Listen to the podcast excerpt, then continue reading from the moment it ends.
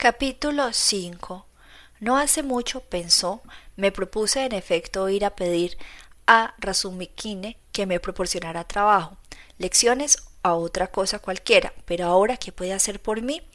Admitamos que me encuentre algunas lecciones e incluso que se reparta conmigo sus últimos coppers si tiene alguno, de modo que yo no pueda comprarme unas botas y adecentar mi traje pues no voy a presentarme así a dar lecciones, pero ¿qué haré después con unos cuantos coppers? ¿Es esto acaso lo que yo necesito ahora? Es sencillamente ridículo que vaya a casa de Razumikine. La cuestión de averiguar por qué se dirigía a casa de Razumikine le atormentaba más de lo que se confesaba a sí mismo. Buscaba farosamente un sentido siniestro a aquel acto aparentemente tan anodino. Se puede admitir que haya figurado que podría arreglarlo todo con la exclusiva ayuda de Razumukine que en él podía hallar la solución de todos mis graves problemas? Se preguntó sorprendido. Reflexionaba, se frotaba la frente, y he aquí de pronto cosa inexplicable. Después de estar torturándose la mente durante largo rato, una idea extraordinaria surgió en su cerebro. Iré a casa de Razumikine, se dijo entonces con toda calma, como el que ha tomado una resolución irrevocable. Iré a casa de Razumikine, cierto, pero no ahora. Iré a su casa al día siguiente del hecho, cuando todo haya terminado y todo haya cambiado para mí. Repentinamente, Raskolnikov volvió en sí. Después del hecho se dio con un sobresalto, pero este hecho se llevará a cabo, se realizará verdaderamente. Se levantó al banco y echó a andar con paso rápido. Casi corría con la intención de volver a su casa, pero al pensar en su habitación experimentó una impresión desagradable.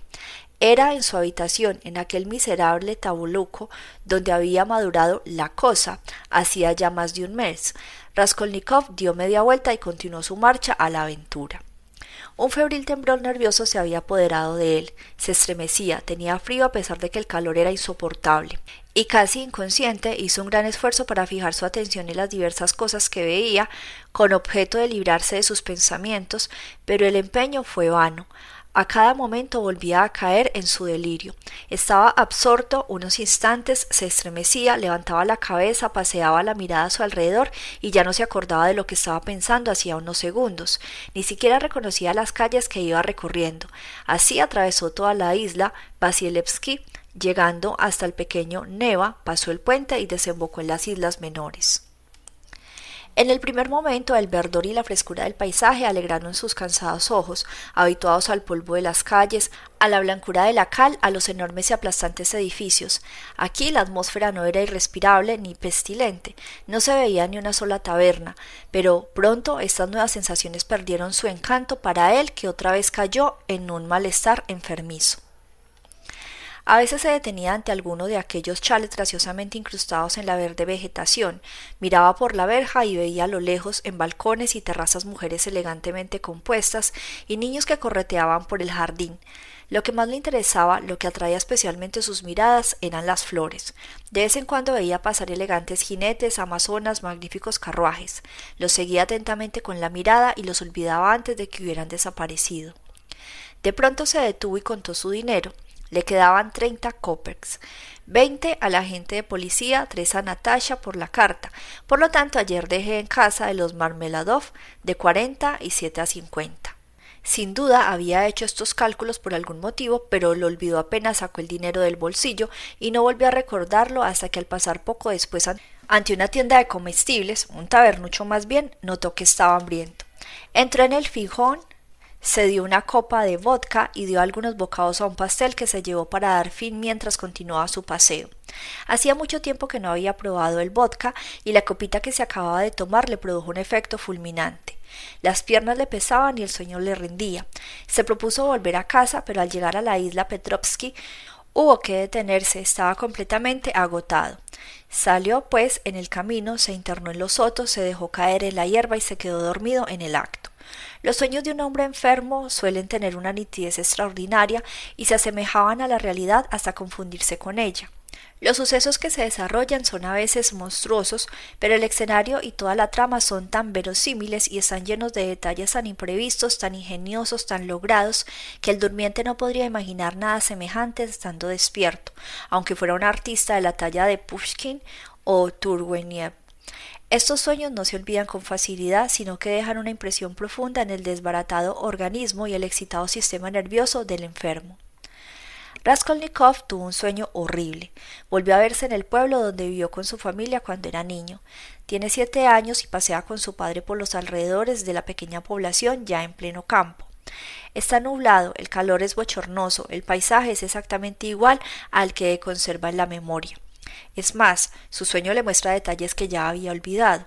El panorama del pueblo se ofrece enteramente a la vista, ni un solo árbol, ni siquiera un sauce blanco en los contornos. Únicamente a lo lejos en el horizonte, en los confines del cielo, por decirlo así, se ve la mancha oscura de un bosque. A unos cuantos pasos del último jardín de la población hay una taberna, una gran taberna que impresionaba desagradablemente al niño e incluso lo atemorizaba cuando pasaba ante ella con su padre. Estaba siempre llena de clientes que vociferaban, reían e se insultaban, cantaban horriblemente con voces desgarradas y llegaban muchas veces a las manos. En las cercanías de la taberna vagaban siempre hombres borrachos de caras espantosas. Cuando el niño los veía, se apretaba convulsivamente contra su padre y temblaba de pies a cabeza. No lejos de allí pasaba un estrecho camino eternamente polvoriento. Qué negro era aquel polvo.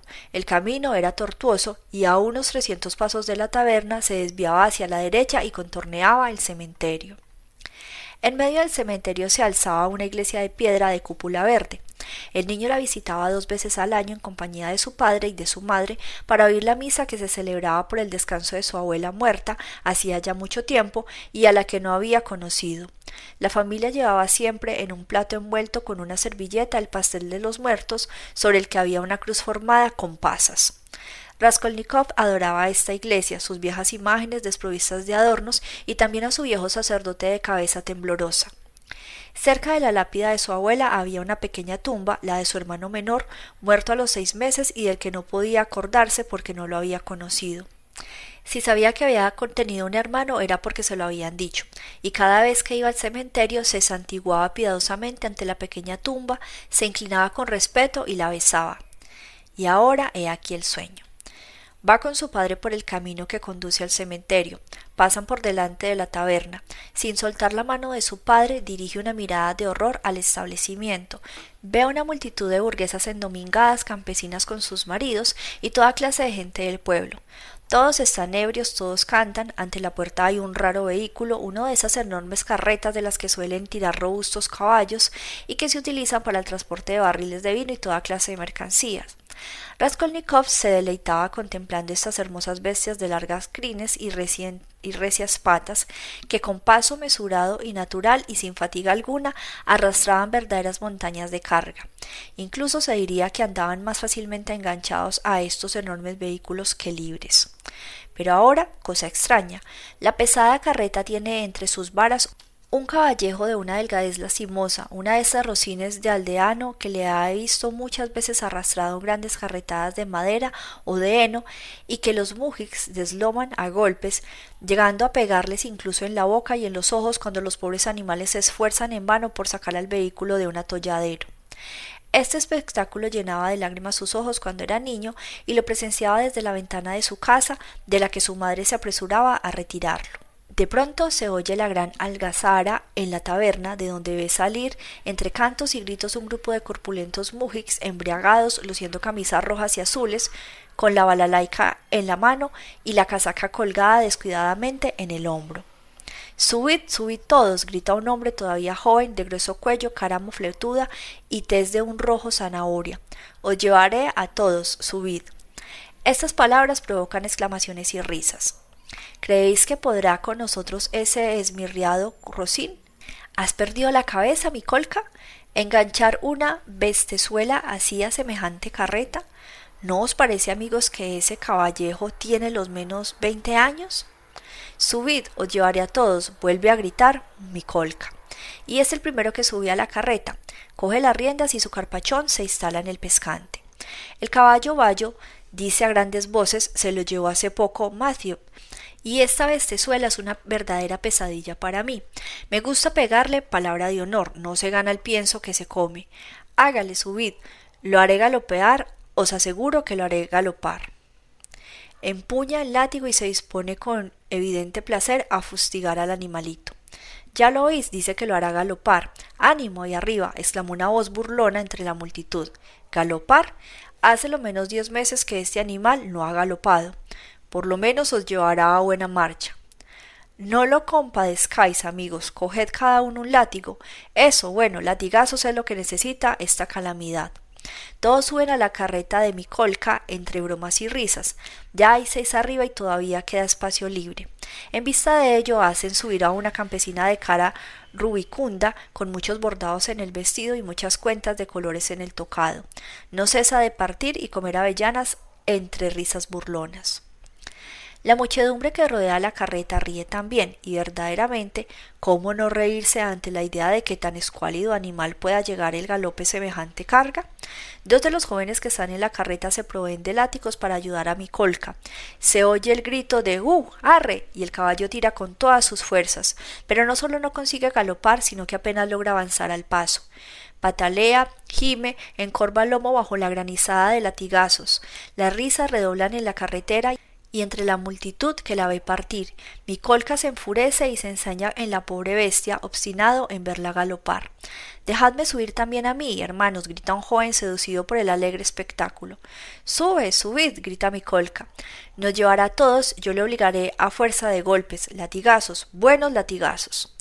La rabia le ciega hasta el punto de que ya ni siquiera sabe con qué pegarle para hacerle más daño. Papá, papaito, exclama Rodía. ¿Por qué hacen eso? ¿Por qué martirizan a ese pobre caballito? Vámonos, vámonos, responde el padre. Están borrachos, así se divierten los muy imbéciles. Vámonos, no mires. E intenta llevárselo, pero el niño se desprende de su mano y fuera de sí corre hacia la carretera. El pobre animal está ya exhausto, se detiene jadeante, luego empieza a tirar nuevamente, está a punto de caer. Pegadle hasta matarlo, ruge mi colca. Eso es lo que hay que hacer, yo os ayudo. Tú no eres cristiano, eres un demonio, grita un viejo entre la multitud. Y otro añade ¿Dónde se ha visto enganchar a un animalito así a una carreta como esa? Lo vas a matar, vociferea un tercero. Id al diablo, el animal es mío y puedo hacer con él lo que me dé la gana. Subid, subid todos, he de hacerlo galopar. De súbito un coro de carcajadas ahoga la voz de mi colca. El animal, aunque medio muerto por la lluvia de golpes, ha perdido la paciencia y ha empezado a cosear. Hasta el viejo, sin poder contenerse, participa de la alegría general. En verdad, la cosa no es para menos. Darcos es un caballo que apenas se sostiene sobre sus patas. Dos mozos se destacan de la masa de espectadores, empuñan cada uno un látigo y empiezan a golpear al pobre animal, uno por la derecha y otro por la izquierda.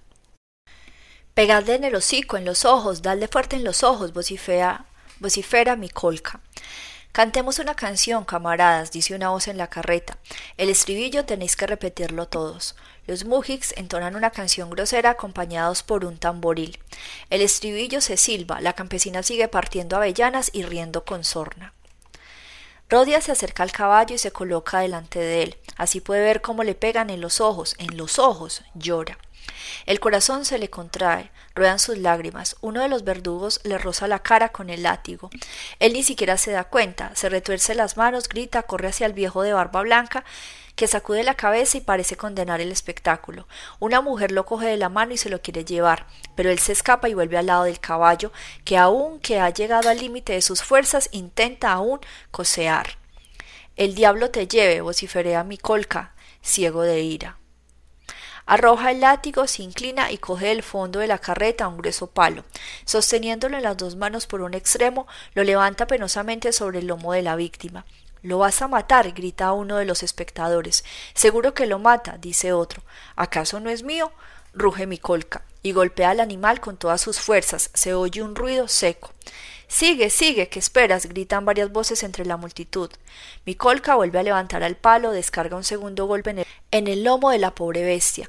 El animal se contrae, su, su cuarto trasero se hunde bajo la violencia del golpe, después da un salto y empieza a tirar con todo el resto de sus fuerzas. Su propósito es huir del martirio, pero por todas partes se encuentran los látigos de sus seis verdugos. El palo se levanta de nuevo y cae por tercera vez, luego por cuarta de un modo regular. Mi colca se enfurece al ver que no ha podido acabar con el caballo de un solo golpe. Es duro de pelar, exclama uno de los espectadores. Ya veréis cómo cae, amigos. Ha llegado su última hora, dice otro de los curiosos. Coge un hacha, sugiere un tercero, hay que acabar de una vez. No decís más que tonterías, brama mi colca, dejadme pasar. Arroja el palo, se inclina, busca de nuevo en el fondo de la carreta, y cuando se pone derecho se ve en sus manos una barra de hierro. Cuidado, exclama, y con todas sus fuerzas asesta un tremendo golpe al desdichado animal. El caballo se tambalea, se abate intenta tirar con un último esfuerzo, pero la barra de hierro vuelve a caer pesadamente sobre su espinazo. El animal se desploma como si le hubieran cortado las cuatro patas de un solo tajo. Acabemos con él, ruge mi colca, como un loco saltando de la carreta. Varios jóvenes tan borrachos congestionados como él se arman de lo primero que encuentran, látigos, palos, estacas y se arrojan sobre el caballejo agonizante. Mi colca de pie a la víctima, junto a la víctima, no cesa de golpearla con la barra. El animalito alarga el cuello, exhala un profundo resoplido y muere. Ya está, dice una voz entre la multitud. Se había empeñado en no galopar. Es mío, exclama mi colca con la barra en la mano, enrojecido los ojos y como lamentándose de no tener otra víctima a la que golpear. Desde luego tú no crees en Dios, dicen algunos de los que han presenciado la escena. El pobre niño está fuera de sí. Lanzando un grito, se abre paso entre la gente y se acerca al caballo muerto. Coge el hocico inmóvil y ensangrentado y lo besa, besa sus labios, sus ojos, luego da un salto y corre hacia mi colca, blandiendo los puños. En este momento lo encuentra su padre, que lo estaba buscando y se lo lleva. Ven, ven, le dice, vámonos a casa. Papá, ¿por qué han matado a ese pobre caballito? gime Rodia. Alteradas por su entrecortada respiración, sus palabras salen como gritos roncos de su contraída garganta. Están borrachos, responde el padre, así se divierten.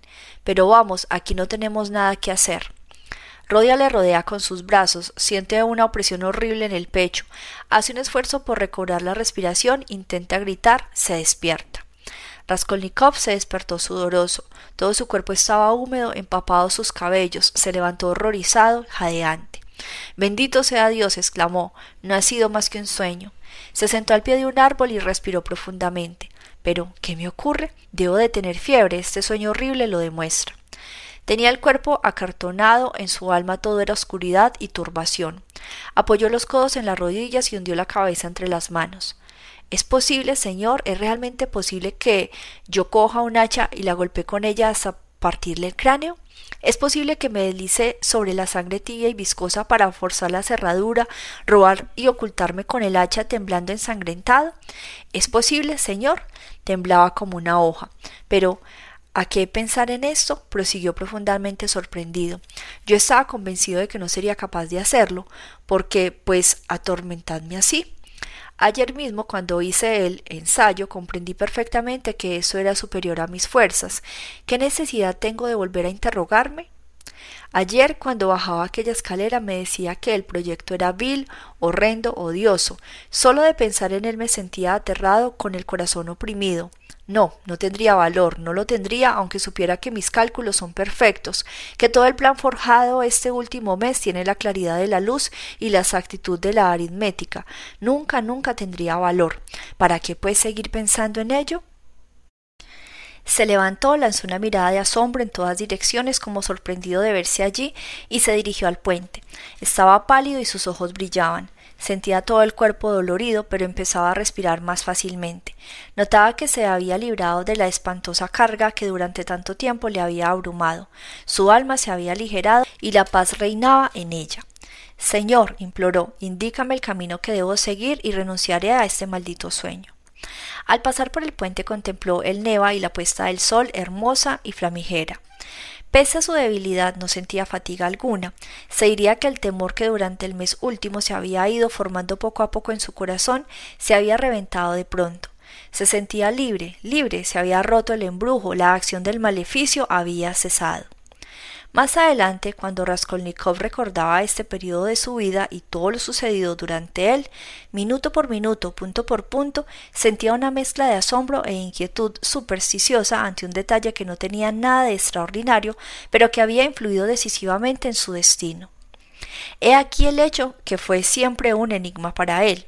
¿Por qué aún sintiéndose fatigado tan extenuado que debió regresar a casa por el camino más corto y más directo, había dado un rodeo por la plaza del mercado central donde no tenía nada que hacer? Desde luego, esta vuelta no alargaba demasiado su camino, pero era completamente inútil.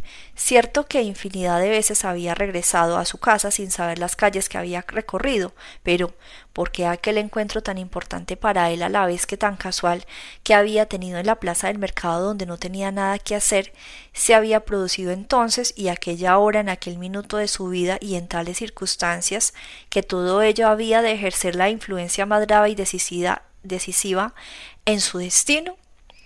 Era para creer que el propio destino lo había preparado todo de antemano. Eran cerca de las nueve cuando llegó a la plaza del mercado central. Los vendedores ambulantes, los comerciantes que tenían sus puestos al aire libre, los tenderos, los almacenistas recogían sus cosas y cerraban sus establecimientos. Unos vaciaban sus cestas, otros sus mesas y todos guardaban sus mercancías y se disponían a volver a sus casas, a la vez que se dispersaban los clientes. Ante los bodegones que ocupaban los sótanos de los sucios y nauseabundos inmuebles de la plaza y especialmente a las puertas de las tabernas, hormigueaba una multitud de pequeños traficantes y vagabundos. Cuando salía de casa sin rumbo fijo, Raskolnikov frecuenciaba esta plaza y las callejas de los alrededores. Sus adrajos no atraían miradas desdeñosas. Allí podía presentarse uno vestido de cualquier modo sin temor a llamar la atención. En la esquina del callejón K, un matrimonio de comerciantes vendía artículos de mercería expuestos en dos mesas, carretes de hilo o hilos de algodón, pañuelos de indiana, también se estaban preparando para marcharse. Su retraso se debía a que se había entretenido hablando con una conocida que se había acercado al puesto. Esta conocida era Elizabeth Ivanovna o Lisbeth, como la solían llamar, hermana de Alena Ivanovna, viuda de un registrador. La vieja Alena, la usurera cuya casa había visitado Raskolnikov en el día anterior para empeñar su reloj y hacer un ensayo, hacía tiempo que tenía noticias de esta Lisbeth y también ella conocía un poco a Raskolnikov. Era una doncella de treinta y cinco años, desgarbada y tan tímida y bondadosa que rayaba en la idiotez. Temblaba ante su hermana mayor, que la tenía esclavizada, la hacía trabajar noche y día e incluso llegaba a pegarle. Plantada ante el comerciante y su esposa con un paquete en la mano, los escuchaba con atención y parecía mostrarse indecisa. Ellos le hablaban con gran animación. Cuando Raskolnikov vio a Lisbeth, experimentó un sentimiento extraño, una especie de profundo asombro, aunque el encuentro no tenía nada de sorprendente. Usted y nadie más que usted, Lisbeth Ivanovna, ha de decidir lo que debe hacer, decía el comerciante en voz alta. Venga mañana a eso de las siete, ellos vendrán también. Mañana, dijo Lisbeth lentamente y con aire pensativo, como si no se atreviera a comprometerse. ¿Qué miedo le tiene a Lena Ivanovna? exclamó la esposa del comerciante, que era una mujer de gran desenvoltura y voz chillona. Cuando la veo ponerse así, me parece estar mirando a una niña pequeña. Al fin y al cabo, esa mujer que la tiene en un puño no es más que su medio hermana. Le aconsejo que no diga nada a su hermana, continuó el marido. Créame, venga a casa sin pedirle permiso, la cosa vale la pena, su hermana tendrá que reconocerlo. Tal vez venga, de seis a siete. Los vendedores enviarán a alguien y usted resolverá. Le daremos una taza de té, prometió la vendedora. Bien, vendré, repuso Lisbeth, aunque todavía vacilante. Y empezó a despedirse con su calma característica. Raskolnikov había dejado ya tan atrás al matrimonio y a su amiga que no pudo oír ni una palabra más. Había acortado el paso insensiblemente y había procurado no perder una sola sílaba de la conversación. A la sorpresa del primer momento había sucedido gradualmente un horror que le produjo escalofríos. Se había enterado de súbito y del modo más inesperado que aquel día siguiente, exactamente a las siete, Lisbeth, la hermana de la vieja, la única persona que la acompañaba, habría salido y por lo tanto que a las siete del día siguiente la vieja estaría sola en la casa. Raskolnikov estaba cerca de la suya. Entró en ella como un condenado a muerte. No intentó razonar, además no habría podido. Sin embargo, sintió súbitamente y con todo su ser que su libre albedrío y su voluntad ya no existían, que todo acababa de decidirse irrevocablemente.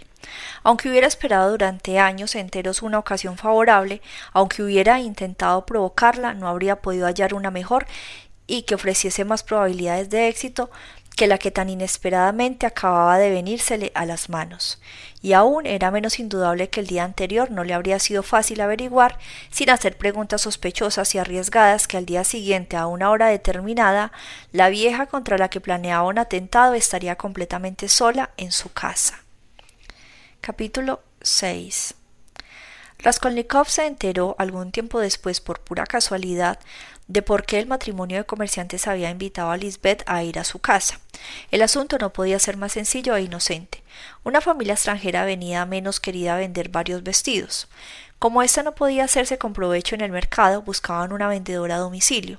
Lisbeth se dedicaba a este trabajo y tenía una clientela numerosa, pues procedía con la mayor honradez.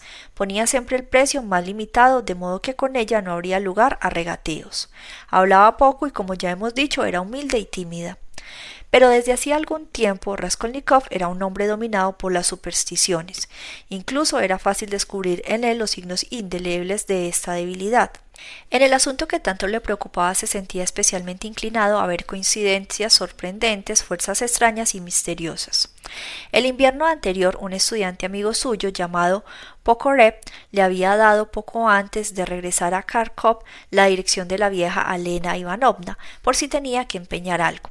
Pasó mucho tiempo sin que tuviera necesidad de ir a visitarla, pues con las lecciones podía ir viviendo mal que bien pero hacía seis semanas había acudido a su memoria la dirección de la vieja. Tenía dos cosas para empeñar, un viejo reloj de plata de su padre y un anillo con tres piedrecillas rojas que su hermana le había entregado en el momento de separarse, para que tuviera un recuerdo de ella. Decidió empeñar el anillo. Cuando vio a Elena Ivanovna, aunque no sabía nada de ella, sintió una repugnancia invencible. Después de recibir dos pequeños billetes, Raskolnikov entró en una taberna que encontró en el camino, se sentó, pidió té y empezó a reflexionar. Acababa de acudir a su mente, aunque en estado embrionario, como el polluelo en el huevo, una idea que le interesó extraordinariamente. Una mesa casi vecina a la suya estaba ocupada por un estudiante al que no recordaba haber visto nunca y por un joven oficial. Habían estado jugando al billar y se disponían a tomar el té. De improviso, Raskolnikov oyó que el estudiante daba al oficial la dirección de Alemna Ivanovna y empezaba a hablarle de ella. Esto le llamó la atención, hacía solo unos momentos que le había dejado y ya estaba oyendo hablar de la vieja. Sin duda esto no era sino una simple coincidencia, pero su ánimo estaba dispuesto a entregarse a una impresión obsesionante y no le faltó ayuda para ello. El estudiante empezó a dar a su amigo detalles acerca de Alena Ivanovna. Es una mujer única, en su casa siempre puede uno procurarse dinero. Es rica como un judío y podría prestar cinco mil rublos de una vez. Sin embargo, no desprecia las operaciones de un rublo. Casi todos los estudiantes tenemos tratos con ella, pero qué miserable es. Y empezó a darle detalles de su maldad. Bastaba que uno dejara pasar un día después del vencimiento para que se quedara con el objeto empeñado. Da por la prenda la cuarta parte de su valor y cobra el 5 y hasta el 6% del interés mensual. El estudiante que estaba hablador dijo que también la usurera tenía una hermana, Lisbeth, y que la menuda y horrible vieja la vapuleaba y sin ningún miramiento, a pesar de que Lisbeth medía aproximadamente un metro ochenta de altura. Una mujer fenomenal, exclamó el estudiante echándose a reír. Desde ese momento el tema de la charla fue Lisbeth. El estudiante hablaba de ella con un placer especial y sin dejar de reír. El oficial que le escuchaba atentamente le rogó que le enviara a Lisbeth para comprarle alguna ropa interior que necesitaba. Raskolnikov no perdió una sola palabra de la conversación y se enteró de ciertas cosas. Lisbeth era medio hermana de Alena, tuvieron madres diferentes y mucho más joven que ella, pues tenía treinta y cinco años. La vieja la hacía trabajar noche y día, además que guisaba y lavaba la ropa para su hermana y ella, cosía y fregaba suelos fuera de casa y todo lo que ganaba se lo entregaba a Alena. No se atrevía a aceptar ningún encargo, ningún trabajo sin la autorización de la vieja.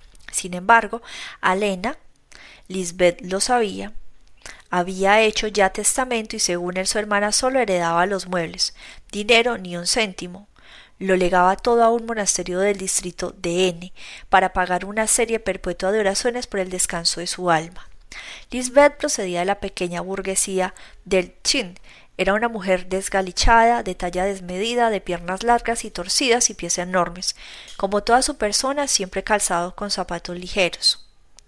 Lo que más asombraba y divertía al estudiante era que Lisbeth estaba continuamente encinta. Pero ¿no has dicho que no vale nada? inquirió el oficial. Tiene la piel negruzca y parece un soldado disfrazado de mujer, pero no puede decirse que sea fea. Su cara no está mal y menos sus ojos. La prueba es que gusta mucho. Es tan dulce, tan humilde, tan resignada. La pobre no sabe decir a nada que no, hace todo lo que le piden. Y su sonrisa, ah, su sonrisa es encantadora. Ya veo que a ti también te gusta, dijo el oficial echándose a reír. Por su extravagancia, en cambio, a esa maldita vieja la mataría y le robaría sin ningún remordimiento. Palabra, exclamó con vehemencia el estudiante. El oficial lanzó una nueva carcajada y Raskolnikov se estremeció. Qué extraño era todo aquello. Oye, dijo el estudiante cada vez más acalorado, quiero exponerte una cuestión seria. Naturalmente he hablado en broma, pero escucha, por un lado tenemos una mujer imbécil, vieja, enferma, mezquina, perversa, que no es útil a nadie, sino que por el contrario es toda maldad y ni ella misma sabe por qué vive. Mañana morirá de muerte natural. ¿Me sigues? ¿Comprendes? Sí, afirmó el oficial, observando atentamente a su entusiasmado amigo. Continuó. Por otro lado, tenemos fuerzas frescas, jóvenes que se pierden, faltas de sostén por todas partes a miles. Cien mil obras útiles se podría mantener y mejorar con el dinero que esa vieja destina a un monasterio. Centenares, tal vez millares de vidas, se producirían en causar por el buen camino, multitud de familias se podrían salvar de la miseria, del vicio, de la corrupción, de la muerte, de los hospitales para enfermedades venéreas, todo con el dinero de esa mujer. Si uno la matase y se apoderara de su dinero para destinarlo al bien de la humanidad, ¿no crees que el crimen del pequeño crimen quedaría ampliamente compensado con los millares de buenas acciones del criminal? A cambio de una sola vida, miles de seres salvados de la corrupción. Por una sola muerte, cien vidas. Es una cuestión puramente aritmética. Además, que puede pesar en la balanza social la vida de una anciana esmirriada, estúpida y cruel. No más que la vida de un piojo o de una cucaracha y yo diría que menos, pues esa vieja es un ser nocivo, lleno de maldad, que mina la vida de otros seres. Hace poco la mordió un dedo a Lisbeth y casi se lo arranca. Sin duda, admitió el oficial, no merece vivir, pero la naturaleza tiene sus derechos. Alto, a la naturaleza se le corrige, se la dirige. De lo contrario, los prejuicios nos aplastarían. No tendríamos ni siquiera un solo gran hombre. Se habla del deber, de la conciencia y no tengo nada que decir en contra, pero me pregunto qué concepto tenemos de ellos. Ahora voy a hacerte otra pregunta. No, perdona, ahora me toca a mí. Yo también tengo algo que preguntarte. Te escucho. Pues bien, la pregunta es esta. Has hablado con elocuencia, pero dime, ¿serías capaz de matar a esa vieja con tus propias manos? Claro que no, estoy hablando en nombre de la justicia, no se trata de mí. Pues yo creo que si tú no te atreves a hacerlo, no puedes hablar de justicia. Ahora vamos a jugar otra partida. Raskolnikov se sentía profundamente agitado. Ciertamente aquello no era más que palabras, una conversación de las más corrientes sostenidas por gente joven. Más de una vez había oído charlas análogas con algunas variantes y sobre temas distintos, pero ¿por qué había oído expresar tales pensamientos en el momento mismo en que ideas idénticas habían germinado en su cerebro? ¿Y por qué cuando acababa de salir de la casa de Alena Ivanovna con aquella idea embrionaria en su mente había debido a sentarse al lado de unas personas que estaban hablando de la vieja? Esta coincidencia le parecía siempre extraña. La insignificante conversación de café ejerció una influencia extraordinaria sobre él durante todo el desarrollo del plan. Ciertamente pareció haber intervenido en todo ello la fuerza del destino. Al regresar de la plaza se dejó caer en el diván y estuvo inmóvil una hora entera. Entre tanto la oscuridad había invadido la habitación, no tenía velas. Por otra parte ni siquiera pensó en encender una luz. Más adelante nunca pudo recordar si había pensado algo en aquellos momentos. Finalmente sintió de nuevo escalofríos de fiebre y pensó con satisfacción que podía acostarse en el diván sin tener que quitarse la ropa. Pronto se sumió en un sueño pesado como el plomo. Durmió largamente y casi sin soñar. A las diez de la mañana siguiente, Nastasia entró en la habitación. No conseguía despertarlo. Le llevaba pan y un poco de té en su propia tetera, como el día anterior. Eh, todavía acostado, gritó indignada. No haces más que dormir. Raskolnikov se levantó con un gran esfuerzo, le dolía la cabeza, dio una vuelta por el cuarto y volvió a echarse en el diván. ¿Otra vez a dormir? exclamó Nastasia. ¿Es que estás enfermo? Raskolnikov no contestó. ¿Quieres té? Más tarde, repuso el joven penosamente. Luego cerró los ojos y se volvió de cara a la pared. Nastasia estuvo un momento contemplándolo. A lo mejor está enfermo de verdad, murmuró mientras se marchaba. A las dos volvió a aparecer con la sopa. Él estaba todavía acostado y no había probado el té. Nastasia se sintió incluso ofendida y empezó a zarandearlo. ¿A qué viene tanta modorra? gruñó mirándole con desprecio. Él se sentó en el diván, pero no pronunció ni una palabra, permaneció con la mirada fija en el suelo. Bueno, ¿pero estás enfermo o qué? preguntó Anastasia. Esta segunda pregunta quedó tan sin respuesta como la primera. Debes salir, dijo Anastasia tras un silencio. Te conviene tomar un poco el aire. Comerás, ¿verdad? Más tarde balbuceó débilmente Raskolnikov, ahora vete, y reforzó estas palabras con un ademán. Ella permaneció todavía un momento en el cuarto mirándolo con un gesto de compasión, luego se fue. Minutos después, Raskolnikov abrió los ojos, contempló largamente la sopa y el té, cogió la cuchara y empezó a comer. Dio tres o cuatro cucharadas sin apetito maquinalmente. Se le había calmado el dolor de cabeza. Página 181.